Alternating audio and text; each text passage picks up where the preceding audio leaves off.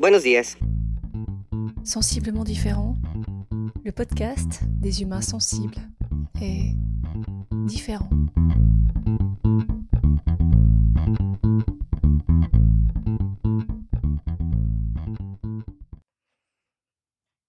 Ce matin, j'étais assez contente, d'une part parce que j'ai fini ma première page de défi. Bon, il y en a une deuxième à suivre. Mais hum, aussi parce que le défi du jour, c'est une interview. J'avoue, je kiffe assez ces moments où je prends mon enregistreur, je prends ma voiture et je vais à la rencontre de quelqu'un. Je ne sais jamais exactement ce qui va se passer, mais j'ai la certitude que ça va être génial. Salut Cet épisode fait partie du challenge du podcast 2023, initié par la géniale équipe de l'Académie du podcast, et auquel j'ai choisi de participer tout au long du mois de janvier. Un jour, un thème, un podcast. Aujourd'hui, nous allons rencontrer Sylvie Morier. Sylvie est hypnothérapeute. Nous avons eu un échange récemment au sujet de l'hypnose et de la kinésio, on a parlé neurosciences, croyances, guérison, libération, émotion. Ça nous a tellement motivés qu'on a eu envie d'aller plus loin, de faire cet enregistrement et puis de le partager. Je te souhaite une bonne écoute. Je m'appelle Magalidé, je suis un humain, maman quatre fois, thérapeute en kinésiologie, enseignante pendant 20 ans dans tous les sens, chercheuse et amoureuse de la vie mi-punk, mi-poète. Je t'invite aujourd'hui à cheminer avec moi.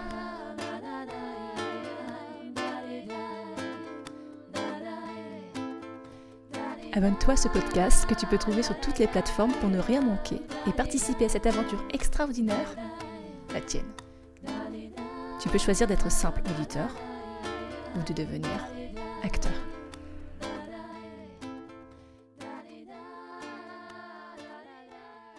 sensiblement différent.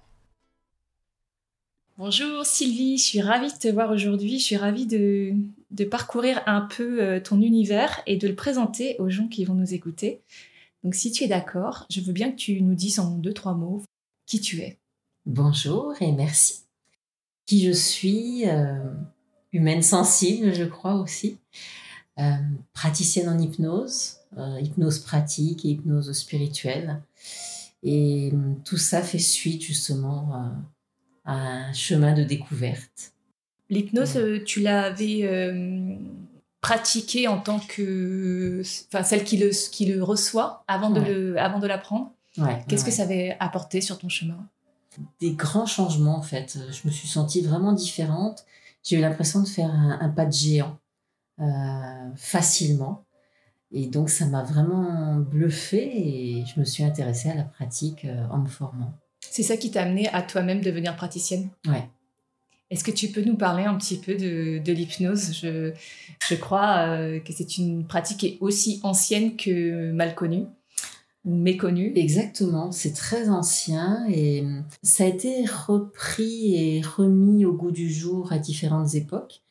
et moi, je l'ai découverte comme un moyen, comme un outil d'aller euh, déjà aller voir les émotions coincées qui génèrent des, problématiques, que ce soit des maladies ou des schémas récurrents, euh, des schémas répétitifs. Et, euh, et le fait que, que pour moi, ce soit des énergies coincées qui génèrent tant de problèmes, c'est ça qui m'a vraiment intéressée parce que c'est là que j'ai vu le, le switch, en fait, le changement en fait, ça permet d'aller parler avec son inconscient, voir ce qui a posé problème, et on peut justement agir dessus, travailler dessus facilement, euh, sans pour autant euh, que la personne euh, ait à revivre les événements difficile. Tu veux dire que c'est une approche qui serait moins pathos que de ressasser en permanence des moments douloureux ou d'essayer de trouver ce qui a, ce qui a pu générer ce blocage-là de façon émotionnelle ou sur un autre plan? Exactement. Ouais. C'est pas les circonstances qui importent, c'est c'est le ressenti de la personne. On va vraiment s'intéresser à l'émotion, à l'émotion, au ressenti de la personne. Et ça, c'est de l'énergie en fait qui est, qui est coincée. Dans l'hypnose, encore une fois, on est en train de s'intéresser non pas à la situation ou l'événement lui-même, mais à l'impact que ça a eu sur euh, la personne, de la façon dont elle l'a vécu, et du coup, ce qu'elle a laissé comme trace sur son être, que ce soit sur le plan physique, émotionnel, spirituel. Donc on est toujours un peu dans, ce, dans ce, cette approche holistique de l'être humain. Euh, qu'est-ce que ça t'apporte à toi, euh, cette pratique de l'hypnose en tant que praticienne, justement?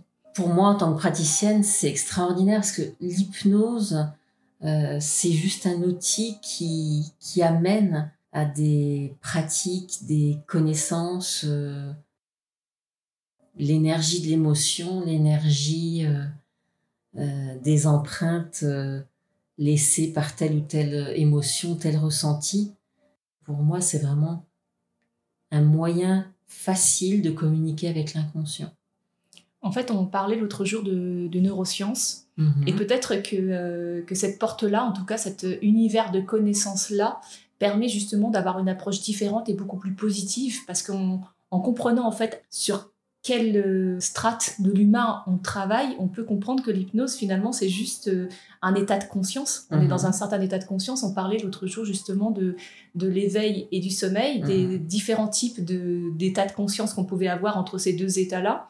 On l'a comparé aussi, je crois, euh, aux différents stades d'évolution de, l'enfance, de la toute petite enfance jusqu'à 7 ans on avait cette discussion-là, justement, de se dire que euh, le niveau de conscience dans lequel notre expérience avait euh, plus ou moins de laissé plus ou moins de traces, plus ou moins profondément en nous, c'est ce qu'on disait sur l'enfance. Mm-hmm. Et d'un autre côté, on peut également agir, et c'est ça la bonne nouvelle finalement c'est qu'on peut agir en se remettant dans un état de conscience, je euh, je vais pas dire modifié, mais dans un certain état de, conscience. On peut agir en fait sur les traces qu'ont laissées euh, les événements, voire que ce soit sur un plan générationnel, sur un plan, euh, on va dire karmique ou autre. En tout mm-hmm. cas, on peut vraiment avoir une action là-dessus et reprogrammer finalement notre, notre vécu et les incidences de ce mm. vécu sur notre présent.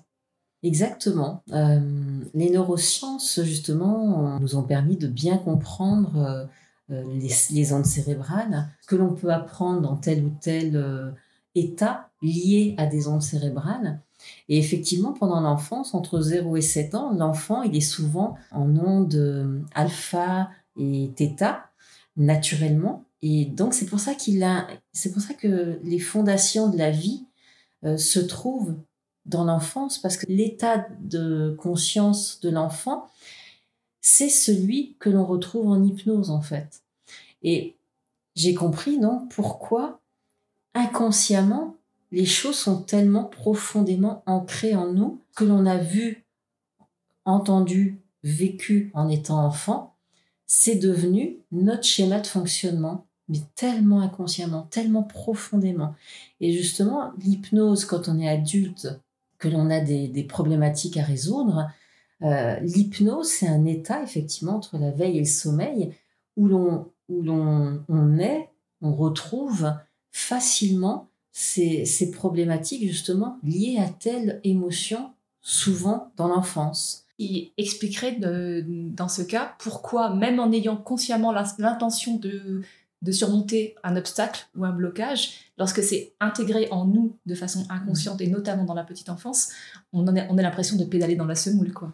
Exactement parce qu'on agit que sur le mental, on agit que sur le conscient, ce qui est conscient à notre, euh, dans notre euh, personnalité. Euh, l'intérêt, c'est de, de, faire remonter à la conscience nos schémas inconscients, ce qui est inconscient.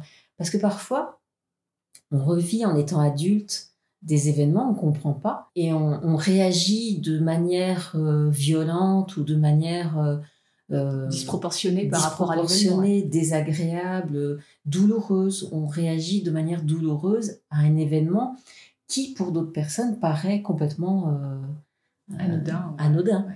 Et, et, justement, en fait, c'est parce que ça, c'est la résurgence d'une émotion, d'un événement, de quelque chose de douloureux. Et en fait, ça se reproduit jusqu'à ce qu'on comprenne, jusqu'à ce que ça revienne à la conscience pour qu'on puisse travailler dessus conscient, inconscient, on est toujours un peu, quand on est dans ces, dans ces approches thérapeutiques, je dis thérapeutiques parce qu'elles ont une conséquence de guérison sur mhm. l'être. Mhm.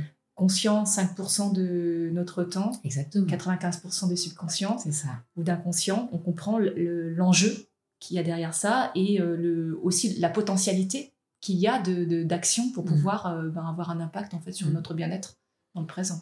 Exactement, on est comme un iceberg. Le conscient, c'est 5%, hein, à peu près 5% euh, de notre être. Et justement, dans notre société, on, mise tout sur le conscient, sur euh, on doit tout comprendre, on doit tout analyser, on, est tout le temps, on est tout le temps dans, dans notre tête, euh, dans notre tête à, à, essayer de tout comprendre et, et on refuse même cette part inconsciente qu'il y ait des choses qu'on ne comprenne pas et, on refuse le monde subtil souvent. Et cette part euh, inconsciente, elle n'est pas simplement présente dans notre mental ou dans notre euh, pensée en fait euh, d'aujourd'hui. Elle s'inscrit aussi sur d'autres plans de notre être. moi, je pense évidemment corps, entre mm. autres. En tout cas, la, mémoire que l'on a nous consciente est forcément une toute petite partie de ce qui est de ce qui nous a impacté. Exactement. Et là, c'est là que l'hypnose rejoint formidablement la kinésiologie parce que euh, on s'intéresse à, ce qui, à l'empreinte énergétique. Les empreintes énergétiques inconscientes, euh, le corps parle effectivement. Le corps, euh, l'inconscient s'exprime à travers le corps et j'adore cette complémentarité justement Elle est extraordinaire. de nos méthodes.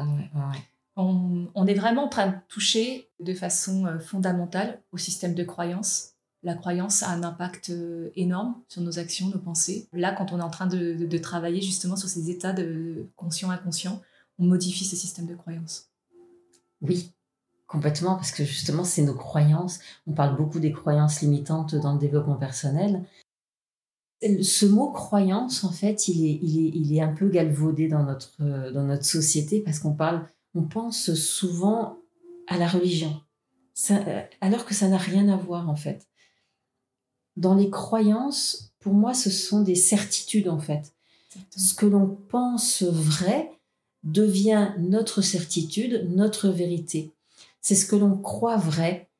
Et c'est ça qui est tellement inconscient, euh, qui génère en fait, qui crée notre, notre, notre présent, qui crée notre, notre façon de fonctionner, qui crée nos réactions, qui crée notre, notre personnalité en fait. Quelque part, c'est notre socle. Exactement, les fondations. Et ce système de croyance, quelque part, il faut pouvoir, d'une part, avoir conscience qu'on est complètement relié, qu'on nage absolument dedans, donc savoir que ça existe et que c'est notre fondement. Et d'autre part, avoir la certitude qu'on peut aussi agir dessus, le modifier et du coup avoir un impact complètement révolutionnaire sur notre propre vie. Exactement, ouais. Et l'hypnose aide à cela, c'est justement à, à prendre conscience des choses sans forcément euh, tout comprendre euh, avec le mental, faire remonter des choses de l'inconscient au conscient pour pouvoir travailler dessus et justement changer le système de fonctionnement, changer le système de croyance. Euh, les certitudes, elles peuvent changer. Parfois, on, ne s'autorise pas à changer. notre fonctionnement, il, est comme ça et on pense qu'il peut pas être autrement. Et quand on s'ouvre à, un système de possibles, quand on prend de la hauteur, quand on change de regard sur soi, sur la vie, euh, on a moins de certitudes et nos certitudes changent, elles évoluent. Et quand on s'autorise à évoluer, euh, c'est là qu'on peut faire des pas de géant sur notre chemin de vie, sur notre euh, évolution. Penser que notre fonctionnement est éternel, finalement, c'est une croyance il a amené à évoluer en permanence en fonction de nos prises de conscience. Exactement. Et, pour moi, si on est heureux tel qu'on est, effectivement, euh, on n'a pas besoin de changer, on n'a pas besoin de changer ses croyances. Si on est heureux avec ces croyances-là, avec ces certitudes, avec ce mode de fonctionnement, ok, tout va bien. Euh, par contre, moi, ce que je vois en cabinet, euh, c'est qu'il y a beaucoup de gens qui ne s'autorisent pas justement, qui souffrent, qui souffrent de fonctionner de telle ou telle façon, parce que ça, ça a un impact sur leurs relations euh, amicales, professionnelles, familiales. Et cette souffrance, quand on sait qu'on peut euh, la faire disparaître, la faire évoluer, simplement en changeant son mode de croyance, son mode de fonctionnement, on change des programmes, comme un ordinateur aussi. Euh, il y, a le, y a le software et le hardware, et euh, en changeant la mémoire interne, euh, on peut faire que la mémoire vive perçoive les choses différemment. Donc c'est il y a des métaphores comme l'ordinateur, la maison qui sont très fortes, ultra puissantes. Signaux d'alerte, euh, qu'est-ce qui fait qu'à un moment donné, une personne va se dire euh, je ne suis pas suffisamment heureux ou je vais faire quelque chose pour changer euh, ma situation actuelle? Qu'est-ce que qu'est-ce que toi tu constates dans ta pratique comme signaux d'alerte qui font que les gens disent allez je fais un, je fais un pas et maintenant je vais bouger les choses, je vais demander de l'aide et puis mm-hmm. j'ai envie que les choses soient différentes pour moi. Bah, il y a déjà écouter ses propres ressentis. On est la meilleure personne pour savoir ce que l'on ressent et comment on, le sent. Par contre, c'est vrai que c'est souvent un moment euh, inconfortable où il faut prendre le temps de s'écouter. Il y a beaucoup de gens qui, justement, qui fuient leur propre réalité, que ce soit dans les addictions, que ce soit dans, dans les écrans, dans s'occuper l'esprit pour ne pas voir. C'est vrai que c'est parfois inconfortable d'aller euh, comprendre et d'aller voir euh, ce qui fait mal. Et c'est là le début de, de l'évolution, du cheminement, de la compréhension. Et puis, il y, il y a le message du corps, la douleur. Euh, pour moi, les maladies ont une, origine émotionnelle. Il y a quelque chose, un message à comprendre, à libérer. Une émotion, une énergie.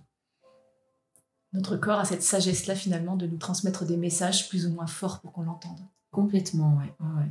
Enfin, en tout cas, c'est ma compréhension de la, de la vie, de la maladie. Ce qui ne s'exprime pas s'imprime. C'était vraiment quelque chose. On peut dire que ton propre système de croyance a, a, changé de par ce que tu as constaté, ce que tu as vécu et ce que tu as comme expérience, justement. Complètement, oui.